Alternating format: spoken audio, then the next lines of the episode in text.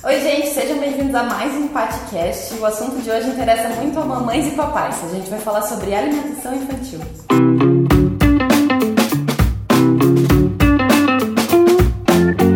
Então, mais uma vez, lembrando vocês, esse é um novo formato de conteúdo aqui do canal. A gente pensou nesse formato para que vocês possam ouvir o conteúdo, se você não puder ver, mas também tem versão em vídeo no YouTube, então Fica aí opcional, você pode fazer, é bom pra ouvir enquanto lava a louça, faz a faxina da casa, enquanto tá no carro, no ônibus.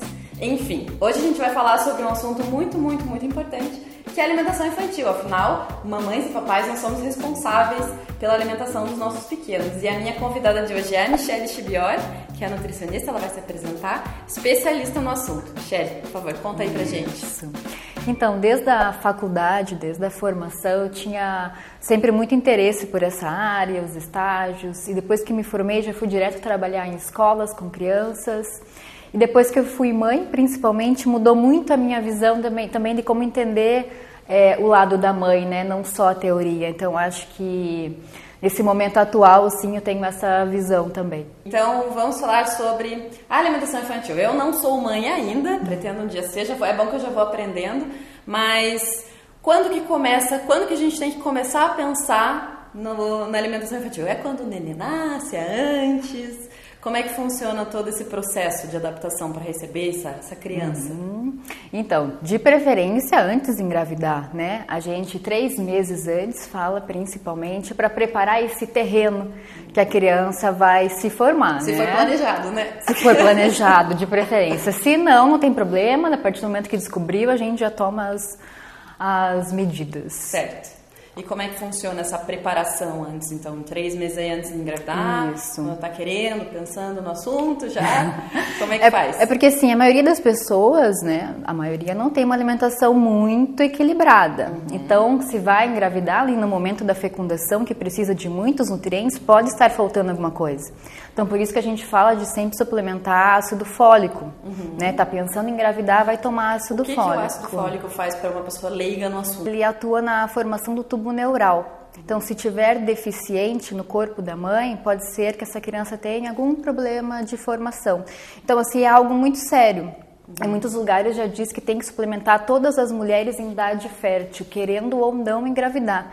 Porque às vezes não já acontece como você falou, né? Não está esperando Sim. e daí no momento que, que é fecundado pode estar tá faltando alguma coisa. Então, principalmente para isso. Certo. Sobre alimentação, então é buscar uma alimentação realmente variada, completa, exatamente. Seria o que é legal procurar um nutricionista já? Nesse... Sim, o seu ginecologista que vai pedir os exames necessários para ver como é que estão os, os uhum. níveis de vitaminas, minerais. Se tiver faltando alguma coisa, vai para nutricionista para a gente adequar o cardápio, fazer suplementação. Até porque a formação do paladar da criança começa já, né? na barriga, na vida intrauterina. Então eles sentem os sabores que a gente come. Nossa, que loucura. É. Então, quando ele for lá começar a comer na introdução alimentar, ele vai sentir o sabor, já vai ter uma memória afetiva, já vai aceitar melhor. Então, é muito lindo esse momento da gestação. Faz sentido. A minha mãe sempre gostou muito de amendoim, vai ver. Por isso que eu gosto de amendoim. Olha só a prova. Quais são as, quais são as coincidências? Probabilidades. É, pode ser. Certo. Então, depois de engravidar, quais são. É que a gente fala muito da mãe, né? Mas o pai tem também um papel também. importante. É, principalmente na fecundação, no momento que vem, Afinal, né? Afinal, é feito dos dois, gente. Não tem Exatamente. Essa, 50% de cada ali naquele momento. Sim. Então, a gente também cuida bastante da alimentação do pai, até pai, suplementa. Nada de ficar tomando cerveja, comendo salgadinho, tem que não, se organizar. Não é só a mulher lá cuidando, né? E o cara, não. É. Às vezes tem que até suplementar ácido fólico no pai também. Nossa, sério? É. Olha só. É também. E depois daí, né, durante a gestação é mais comum porque o bebê está aqui dentro. E depois Sim. o pai entra também como um papel bem ativo na introdução alimentar, que é quando ele pode participar, né, ele pode ajudar, oferecer o alimento para o bebê, dar o exemplo. Então o pai não está atrás, ele está do lado Sim. ali, né? Tá junto nesse processo. Exatamente. Então aí durante a gestação quais são que, que dica que tem para alimentação da mulher durante a gestação? Porque eu sei que existem as mulheres geralmente têm problemas com a digestão durante a gestação né? Uhum. com digestão com constipação também tem muitos enjoos né? Às Sim. vezes não conseguem nem comer no início da gestação. Então o que que a gente orienta assim para enjoos então? É nada que vai assim melhorar e ser algo que faça isso que vai dar certo. Às vezes faz tudo e ainda é um processo do organismo mesmo esse enjoo, né? Durante a gestação, o corpo da mulher ele passa por várias transformações e isso influencia bastante na digestão, né? Então, o que, que a alimentação pode ajudar nessa fase? Uhum. É, a principal queixa que eu recebo são enjoos. Uhum. Eu também tive muitos enjoos, gestação inteira, na verdade. Às vezes não tem muita coisa o que fazer porque é fisiológico, mas o que uhum. naturalmente a gente pode fazer para evitar os medicamentos é fracionar as refeições, comer menor quantidade, mais vezes. Água gelada alivia bastante. Gotinhas de limão na água. É, até colocar rodelas de gengibre na água também. Muitas gestantes, quando eu falo isso, falam que, ah, mas pode gengibre na gestação? Ficam com medo, mas pode sim. A canela e o gengibre são É, o gengibre já é protocolo para tratamento de enjoo uhum. pela OMS, então é tranquilo de usar, associado à vitamina B6. A canela com moderação, né, para colocar uma pitadinha, não tem problema nenhum, só não pode exagerar. Um, um consumo muito exagerado, porque é. ele é, ele é ajuda a dar compressão, isso? Isso, ele não tem uma função também que a gente precisa usar canela nesse momento. É, é melhor. É, mas quem gostar pode comer. Pode, pode, com moderação. Ninguém vai comer duas colheres de sopa uma de canela. Né? Então, não. não deve ser muito gostoso. não. Mas para enjoo especificamente, B6, gengibre, água com gás. fazer o intestino até... funcionar, que a mulherada reclama bastante de constipação também. Então, a, garantir o consumo de cinco porções de, de frutas e vegetais ao longo do dia, mais consumo adequado de água, uhum. né? E se precisar, a gente pode também suplementar com probiótico, até para aumentar a imunidade da mulher. Se for ter um parto vaginal, também melhorar a microbiota. Sempre com acompanhamento, né? Sim. Que é o mais importante. Sempre, não vai com orientação. Não, exatamente. Legal. Então, beleza. Temos o nosso neném. E aí, que nasceu o nosso neném. E aí, como é que a gente começa, faz essa introdução alimentar? Ele começa, claro, mamando. Qual é a importância da amamentação? Isso.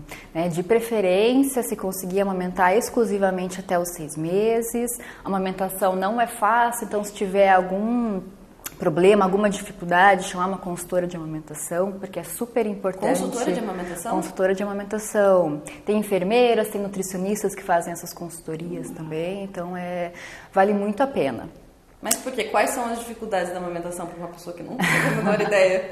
Eu estou avaliando aqui, pessoal. Tá. Às vezes a pega do neném não está correta, é não tem uma boa produção de leite, que isso na verdade é um mito, né? Porque no começo, lá nos primeiros dias, é só o colostro que sai, então você acha que não tem leite o suficiente, a criança chora, você entra tudo naquele, ai, meu, meu, é, meu leite não é o suficiente, a gente sabe que não sempre é o suficiente, só precisa de uma orientação melhor. Uhum. De pega, de alimentação, tá bebendo água o suficiente para produzir. Antigamente se falava muito de colocar fórmula, assim, isso ainda é uma coisa que acontece?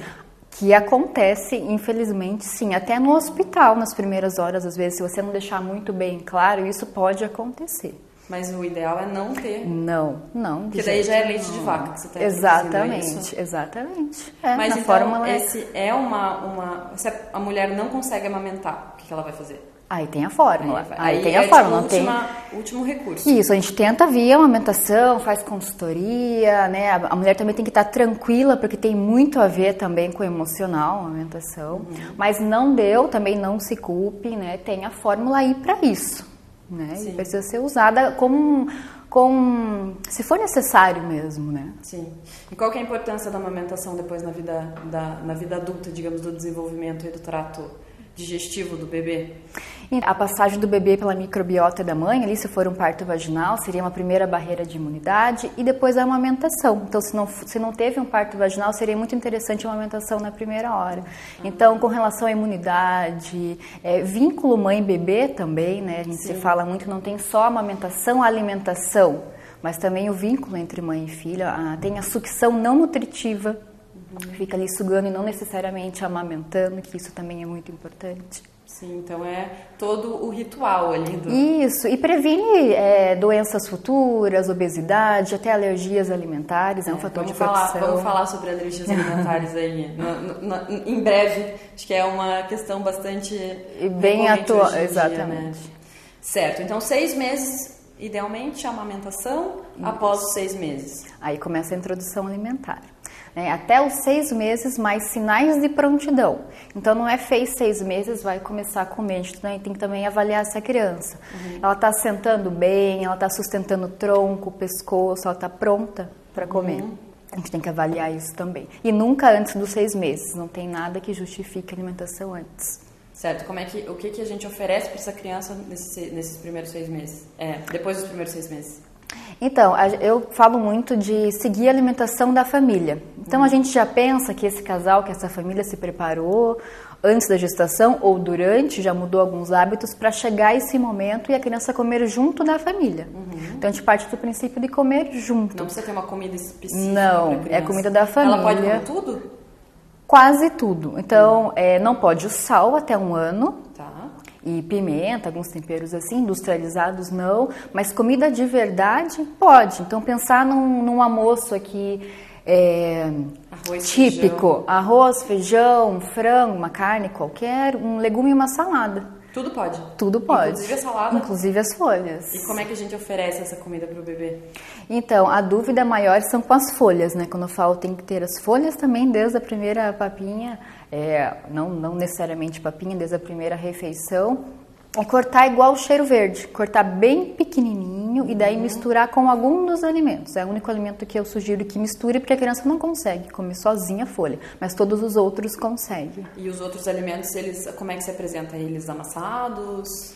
Então, é, tem várias formas de apresentação dessa comida para o bebê. Né? A gente fala muito de BLW, fala de papinha. É, eu queria saber o que é esse BLW, porque eu não sei, eu já ouvi falar um monte, mas não faço a menor ideia do que, seja. É, BLW é uma sigla em inglês, Baby Led Weaning, que não tem uma tradução muito bem definida. A Sim. gente fala, é, na verdade, é, é bebê é, o desmame guiado pelo bebê. Uhum. Só que como está começando a comer, não quer dizer que vai desmamar. Então aqui a gente fala que o bebê guiando sua introdução alimentar. Não tem nada a ver com a tradução ao pé da letra. Ele né? continua comendo e mamando. E mamando. Uhum. Até porque até o primeiro ano de vida, o principal alimento é o leite ou materno ou forma. Até porque é o ele leite. não sabe muito bem comer, né? Exatamente. Não vai saber comer o suficiente. Exatamente. E é o tempo que ele tem para aprender a comer, uhum. né? Não é de uma hora para outra que vai começar a comer um prato de comida. Até a deglutição. Exatamente. Tudo. Mastigação. É, tem o reflexo da linguinha de ficar jogando a comida para fora. Isso vai se perdendo até o sétimo mês. Então tudo é um processo. Sim. Então o, B, o BLW é você. É a criança comendo sozinha. É você oferecer a comida e deixar a criança. É, com comer. supervisão, com mas ela pegando com a mão. Ah, é, é aquele que faz aquelas melequeiras, é assim. Aquele que é sensacional, os nutricionistas Sim. adoram, porque é a criança sentindo, né? Ela sente e descobre o mundo mão, boca. E assim então é diferente daquela cena tradicional da mãe dando. Da, chegando com a colher na uhum. frente da criança, exatamente. E quais os benefícios pra, dessa prática? Não sei se uma prática, como é que se chama? É uma abordagem, é, autonomia da criança. Uhum. E o controle de saciedade. Então, nessa abordagem, você confia que a criança come quanto ela precisa. Sim. E não quer dizer que isso não aconteça na papinha, porque a gente pode fazer uma alimentação participativa que é um misto entre as duas. Então, você oferecer um arroz e um feijão amassadinho com a colher, não impondo, mas indo até a frente dela e ela indo até a colher, ela também está decidindo pegar, ela tem uma autonomia, você não está enfiando na boca dela, então ela vai até a colher uhum. e pega, e deixar alguns vegetais, uma carinha para ela pegar e sentir com a mão tipo também. Brócolis, misto. Exatamente, bastante cenoura. Ali. Exatamente, é. os tá. dois. Assim, pensando numa vida de uma mulher que tem que trabalhar cuidar da, do neném e fazer tudo ao mesmo tempo. Às vezes não é viável, uhum. né? Você ter que ter meia hora de almoço, tem que Sim. organizar tudo. Então, qual que é a tua dica? É fazer essa, esse meio a meio, assim? A participativa sempre é o que eu oriento, não fazer exclusivamente nenhum e nem outro. Né? Essa é a minha prática, a minha experiência, eu acho que, que dá mais certo tanto para o bebê quanto para a família. Porém, é o bebê que vai decidir isso. Eu tenho muitos pacientes que vêm no consultório e falam: Eu não quero BLW. Você fala só sobre isso? Fala: Não, a gente aborda toda a introdução alimentar. Porque eu tenho medo do engasgo, ou não quero sujeira, não quero desperdício. Só que o bebê não aceita as colheradas, ele só quer comer sozinho. Entendi. Ou ao contrário, a criança não quer pegar, mas aceita bem as colheradas. Então tem que perceber que bebê é esse. Entendi. E daí fazer o. É, e tentar fazer o misto. A gente no começo vai ter que ter uma paciência, tem que ter um tempinho ali, às vezes vai uns 40 minutos uhum. mesmo para essa. Mas é um momento que, que é imprescindível. Eu acho que vale a pena a gente tirar um tempinho para porque, enfim, né, é o início da alimentação. Exatamente, a aprendizagem, né? O que vai ficar, o que vai marcar toda a vida e, dele. digamos, uma criança que não aceita, que não quer pegar os alimentos. Eu, é legal eu sempre dar essa opção para ela? Sempre. E até quando, assim, eu ofereço? Uhum. Tipo assim, até lá um ano de vida eu, eu tento oferecer para ela pegar com a mãozinha ali, frutinhas cortadas, é isso? Sim. Na verdade, começa antes dos seis meses, você oferecendo mordedores.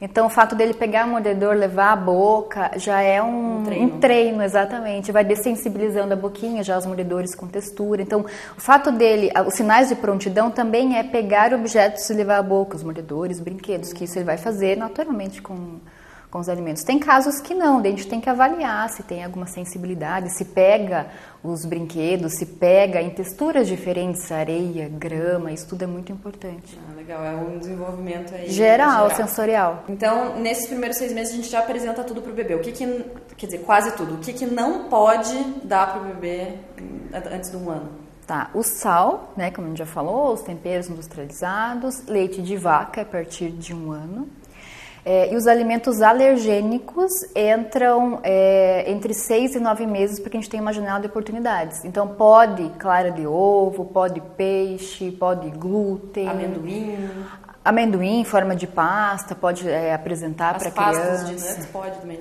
Pode, porque o amendoim, né, as sementinhas não vai conseguir comer, então tem que Sim. ser em forma de pasta, pergunta da Então todos os alérgenos você já apresenta para Já, entre no... seis e nove meses. Uhum. Para daí você vai observar se existe alguma reação. É Exatamente. É e é, uma, é um momento que é preventivo à alergia entre seis e nove meses, porque tem a janela de oportunidade. Quanto mais você postergar apresentar esses alimentos, maior a chance de alergia. Entendi. E, eu, eu, e, açúcar e mel?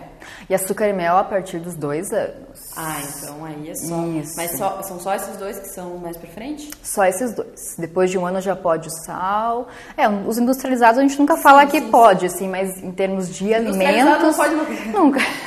Como moderação, né?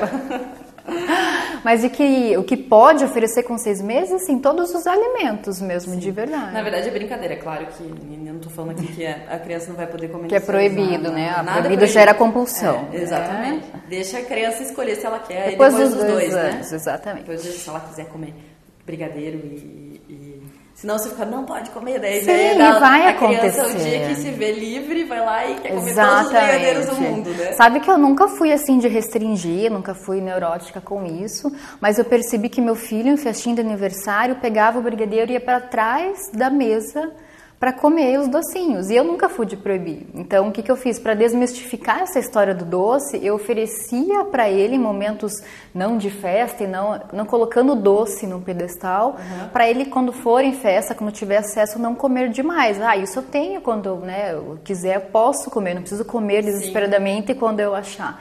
Então, ah, também é, é de se pensar Porque isso, acaba né? Aqui, por exemplo, eu também não acabo não tendo esse tipo de coisa em casa, né? Pensando quando eu for um dia, quando eu for mãe, talvez eu tenha que ter. Exatamente que é, pode, que é, é uma, escolha vez... minha não comer, talvez. Exatamente, que ah, tem momentos específicos, né? Mas para que ele não cause essa, nossa, minha mãe não deixa e quando é. eu vou ter acesso eu vou comer demais. Porque pode ser, a compulsão alimentar, ela pode ser, a, plant, a sementinha pode ser plantada Exatamente. desde criancinha, Desde né? criança. Os distúrbios alimentares. E por isso que a gente cuida da introdução alimentar e até os dois anos para não oferecer açúcar, porque eles vão gostar do açúcar, é natural claro. isso. Então a gente não precisa colocar antes, né? Ainda mais que o paladar infantil, ele aceita mais, né, o, o, o sabor, o paladar Sim, doce. o leite materno é levemente adocicado uhum. já, né? Então... E, e o, o, paladar, ele também ele se, ele se altera com o tempo, né? Então, é, não é porque o, o, bebê não aceitou talvez um alimento com seis meses, com ele depois de seis meses, que ele não vai é, aceitar. Isso é bem importante, porque às vezes a, os pais me falam, ah, eu dei cenoura,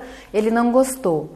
Mas deu uma vez, e de uma forma de é, preparo. É, talvez cozinhar a cenoura. Exa assar a cenoura Sim. é um outro sabor, né? Assar os alimentos Sim. realçam muito o sabor, então eu sempre falo, varia a forma de cocção e a forma de apresentação. Uhum. Então, é, ralada, picada em bastão, em quadradinho. Qual seria a tua indicação, assim, é, de, de, composição de um prato? Assim, uma parte mais...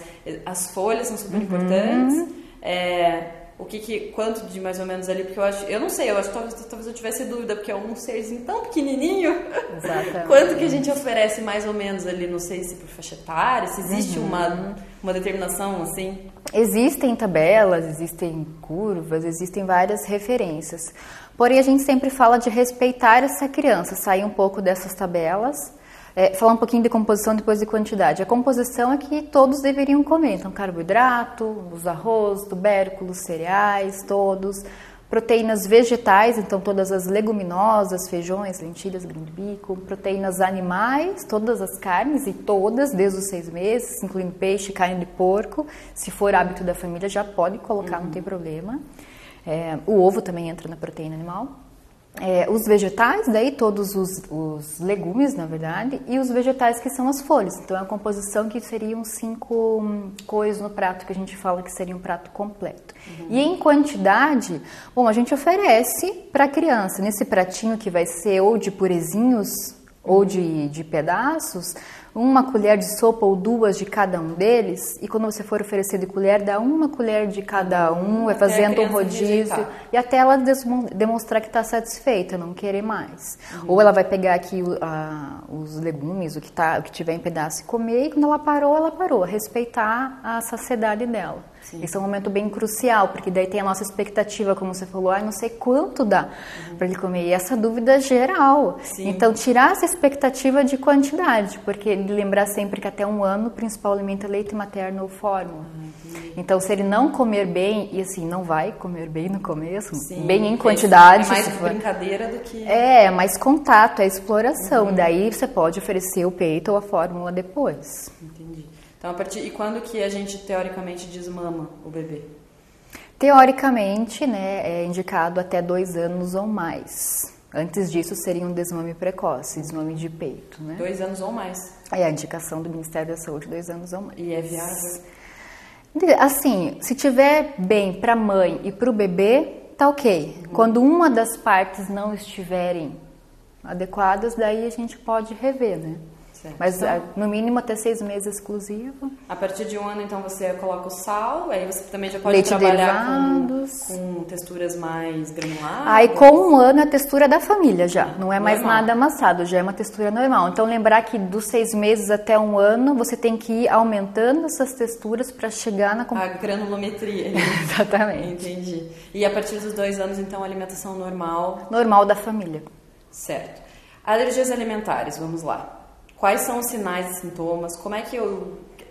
Assim, o que, que leva o nutricionista a desconfiar que uma criança, um bebê tem, que não sabe uhum, verbalizar o que está uhum. sentindo, que pode ter é, alguma alergia alimentar? Até quantos uhum. anos a gente descobre isso? Uhum. Como que funciona? Alergia alimentar ela pode aparecer em qualquer fase da vida. Eu que o digo. Né? e assim, como falando em bebês, é, principalmente ali na, na, já quando a mãe tem contato, por exemplo, está aumentando e tomou, consumiu leite de vaca, se essa criança é, desenvolver alergia, já vai mostrar alguns sinais. Uhum. Então, vômitos, diarreia, é, manchas vermelhas na pele e o característico da PLV é o sangue nas fezes, né? Uhum. Então isso já Mas é, é visível ou é aquele sangue oculto? Pode ser os dois. Se a criança daí é, é, daí tem que ver com o pediatra, com o gastro, com o alergista. Tudo é uma equipe multiprofissional, né? Uhum. Mas normalmente a mãe, a mãe vai perceber que tem alguns pontinhos vermelhos que não é adequado, não é o padrão das fezes daquela criança. O primeiro uh, que a gente desconfia é sempre o leite? É o leite é o mais comum. Então a gente retira o leite, porque assim, não tem um. O tratamento para alergia é retirar o alérgeno. Então tira da mãe se ela tiver em aleitamento exclusivo. Se tiver fórmula, é uma fórmula especial. Sim. Mas e daí, bom, depois da. Quais são os outros alimentos que. que, que então, todos os alérgenos daí, amendoim, só, quando tem a PLV, a soja, né, frutos do mar, glúten, então a gente retira todos. Mas Vai retirando um por um E fazendo o teste, porque é, é, com sintomas, né? Retira, vê se a criança melhorou. Se melhorou, ok, permanece com essa dieta de exclusão a mãe. E daí na introdução alimentar, não se. Assim, a gente tem uma cautela, uma precaução com os alergênicos, mas deve se expor, não ter medo e não vou dar os alergênicos, porque ele teve uma reação A leite. mesma criança que teve? Mesmo, a criança PLV, a introdução alimentar é normal, só que você fica mais atenta aos sintomas. Quando vai colocar um alergênico, uma, uma clara de ovo, por exemplo, você vai dar é, é um quarto do ovo cozido e vai ver se deu algum sintoma. E em dois dias você não vai colocar nada de alergênico para não confundir. Então, Sim. o ovo, dois, dois, três dias, ok? Então, vou colocar o glúten, uma forma de aveia tudo que tem traços. Com... Então, tudo com orientação, com exatamente, gastro, pediatra, alergista, nutricionista. Não, é, não, não, não dá para fazer sozinho, não dá para tirar, porque a gente não sabe fazer direitinho. Não e não, e acaba restringindo muita coisa desnecessária, com medo, né? E meu filho é a PLV, o que fazer, né? Porque às vezes parece assim que é o fim do mundo. Né? Exatamente. Né? Então é, a PLV é a alergia à proteína do, do leite, leite de vaca. vaca. Uhum. É, tem muito, você tem muito paciente? Tem, é infelizmente tem muito. É então, quando é bebê, quando está sendo só amamentado, a mãe faz a dieta de exclusão e uhum. ok. Começou a introdução alimentar, bom, até um ano não se tem leite e derivados. Então, a introdução alimentar normal. Ah, é verdade, faltou a gente falar isso. Exatamente. É. Não...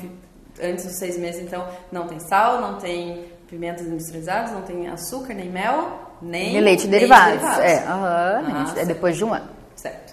Mas acho que a gente, acho que a gente comentou lá. É, a gente comentou, mas só acho não, que eu só não, não frisou, né? a gente deve fazer ano. Então, até um ano é normal para a criança. Sim. Com um ano, se a criança estiver estabilizada, que deve estar, né? Até um ano, tá ok. A gente começa a oferecer os derivados. Manteiga, um iogurte, um queijo, ver como é que essa criança reage. Entendi. Se reagir, vai ter que restringir por mais um tempo.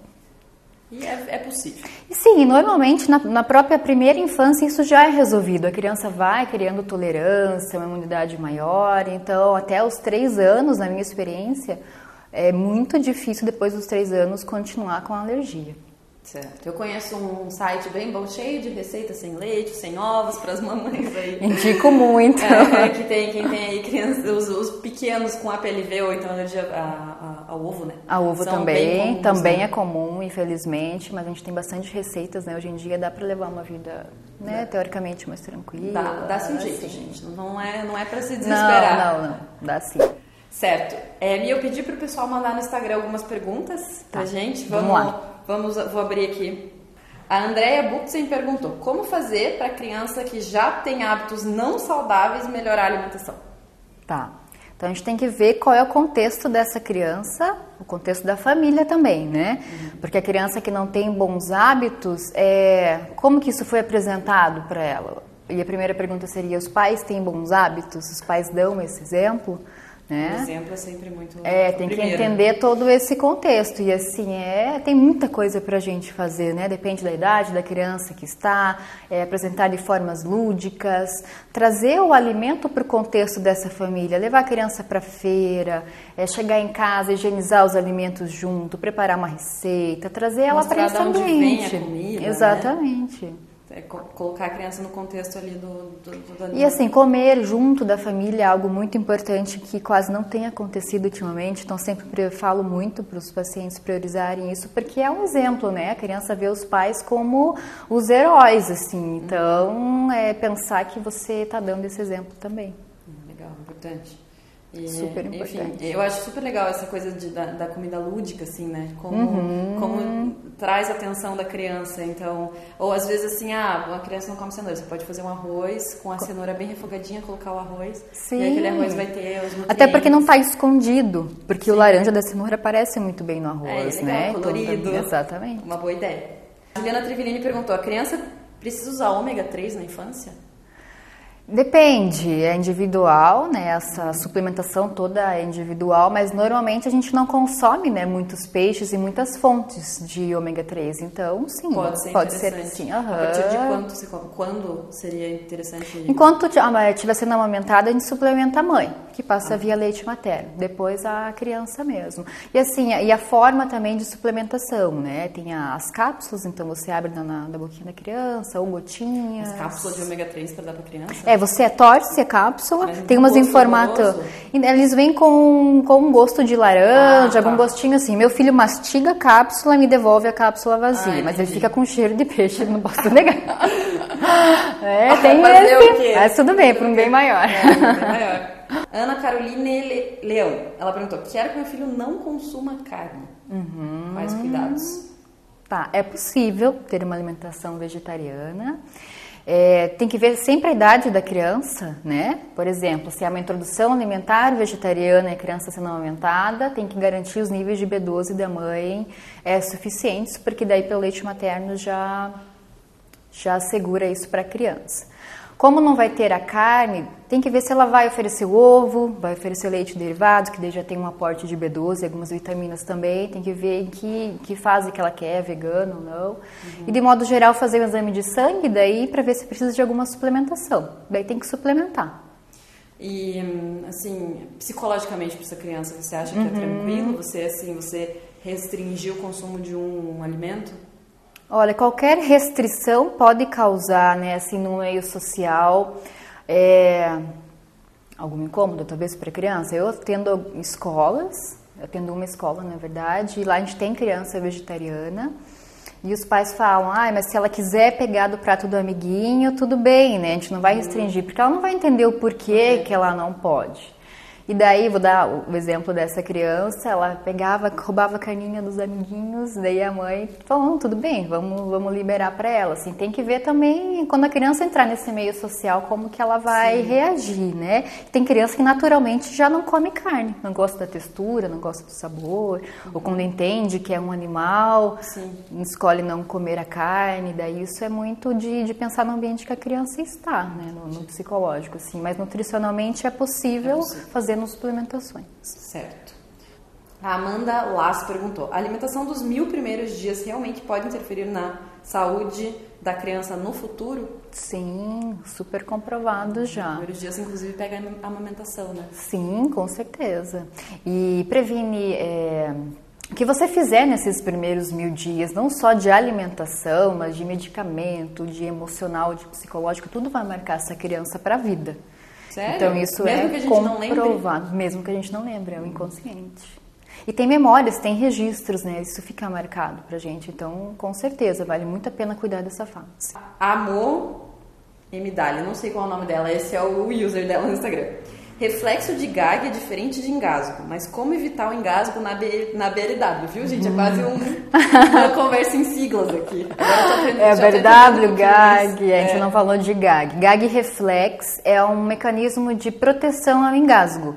Então, basicamente, aquela ânsia que a criança tem que pode acontecer com papinha. Você dá uma colherada, a criança pega um alimento e faz aquela ânsia. Uhum. Não sei se você já presenciou. Sim, sim, claro. Aí você vai pensar, a criança não gostou desse alimento, é o sabor, alguma coisa assim. E não, ela pegou algum pedaço maior, não deu conta, está tentando jogar para fora. Uhum. Ela vai mastigar de novo e tentar deglutir ou vai tirar para fora da boca. Uhum. É um mecanismo de proteção de defesa. Meu filho fez até mais de um ano gag reflex e tosse, que é um outro mecanismo de defesa para engasgo também. Não quer dizer que a mãe está fazendo nada de errado. Nada, isso. E assim, não se apavore, não vão tentar colocar o dedo na boca da criança para tirar. Né, primeiro espera um pouquinho, normalmente a criança dá conta daquilo, se precisar você tira da cadeira, enfim, mas normalmente engasgos são muito raros e todos os pediatras que eu trabalho e eu mesma Nunca vi Muito um mais caso. do que se fala, assim, tipo... Sim, assim, a gente tem que ter é esse cuidado. Um, um cuidado, é. Só que isso pode acontecer com líquidos. E Sim. tem uma lista no, dos bombeiros de São Paulo pelo o que, que mais engasga. E o primeiro item é água. Uhum. Então a gente pode engasgar com leite materno, com água, com papinha e com alimentos em pedaços. Sim. O que a gente pode fazer para prevenir o engasgo são cortes seguros desses alimentos né? É, não oferecer nada redondo, nada que entale na garganta, né? Um tomate cereja, uma uva, por exemplo. Uhum. Então sempre cortar, exatamente, fazer cortes que não entalem e texturas macias, que a gente é, Amassa com dois dedos. A gente amassar facilmente, normalmente a criança vai dar ah, conta também. Boa. Então, se você conseguir amassar com dois dedos, dedos, tá tranquilo Tá tranquilo. Então, corte e textura adequada para prevenir engasgo. Olha aí, por exemplo, uma mexerica, um gomo de mexerica, você corta ali em pedacinhos e oferece para criança. É, a mexerica, na verdade, a gente não dá agora no começo, né? é, tem que tirar, né, essa parte, assim, a criança pega com a garra. Então, no comecinho, a gente tem que dar alimentos grandes, que fiquem para fora da mãozinha. Ah, então você dá inteiro. Dá inteiro. Assim, a mexerica, na verdade, nesse, nesse momento não, não entra muito, né, de com seis uhum. meses, sete, porque fica para dentro da mãozinha. Uhum. Então, quando ela começar ali oito, nove meses, que ela consegue pegar, fazer pinça e pegar a mexerica e comer. Aí pode ser a laranja nesse começo, que você corta na metade, tira as sementes e a criança chupa ela inteira. Uhum, entendi. Ah, legal. Seria melhor. Então, cuidar de cortes e texturas para prevenir engasgo. Mas pode ficar tranquilo que é. Sim, então não é, não é comum acontecer. É melhor e... oferecer mais texturas e mais cores. E, mais se, e se você não estiver segura em oferecer pedaços, eu falo não ofereça. Espera a criança amadurecer mais um pouquinho, uhum. porque a pessoa que está ali mediando essa alimentação ela tem que estar tá segura para passar a segurança para a criança. Sim. Muito bom. Mi, muito obrigada por ter vindo. Acho que foi super bom aí o papo. Quem quiser mais informações, Mico, fala aí teu arroba no Instagram para quem está ouvindo a gente. Então, é Michele Nutri Materno Infantil. Então, pessoal, tem muita informação legal, o Insta da minha é super legal, tem um monte de informação também, mais conteúdo, tem muita coisa legal, muita gente produzindo conteúdo legal, muitas mães aí, super empreendedoras, produzindo um monte de conteúdo legal na internet também. Então, tá, isso, tudo isso aí tá, tá aí para ajudar a gente. Quem tiver aí os pequenos com restrições alimentares, com alergias, conta comigo que eu posso ajudar. e é isso, obrigada por, por terem ouvido até aqui. Para quem ainda não sabe, o meu arroba lá no Instagram é patibianco, também tem o patibianco.com.br, muitas receitas, muitas opções é, para quem tem restrições alimentares. E eu vejo vocês no próximo podcast.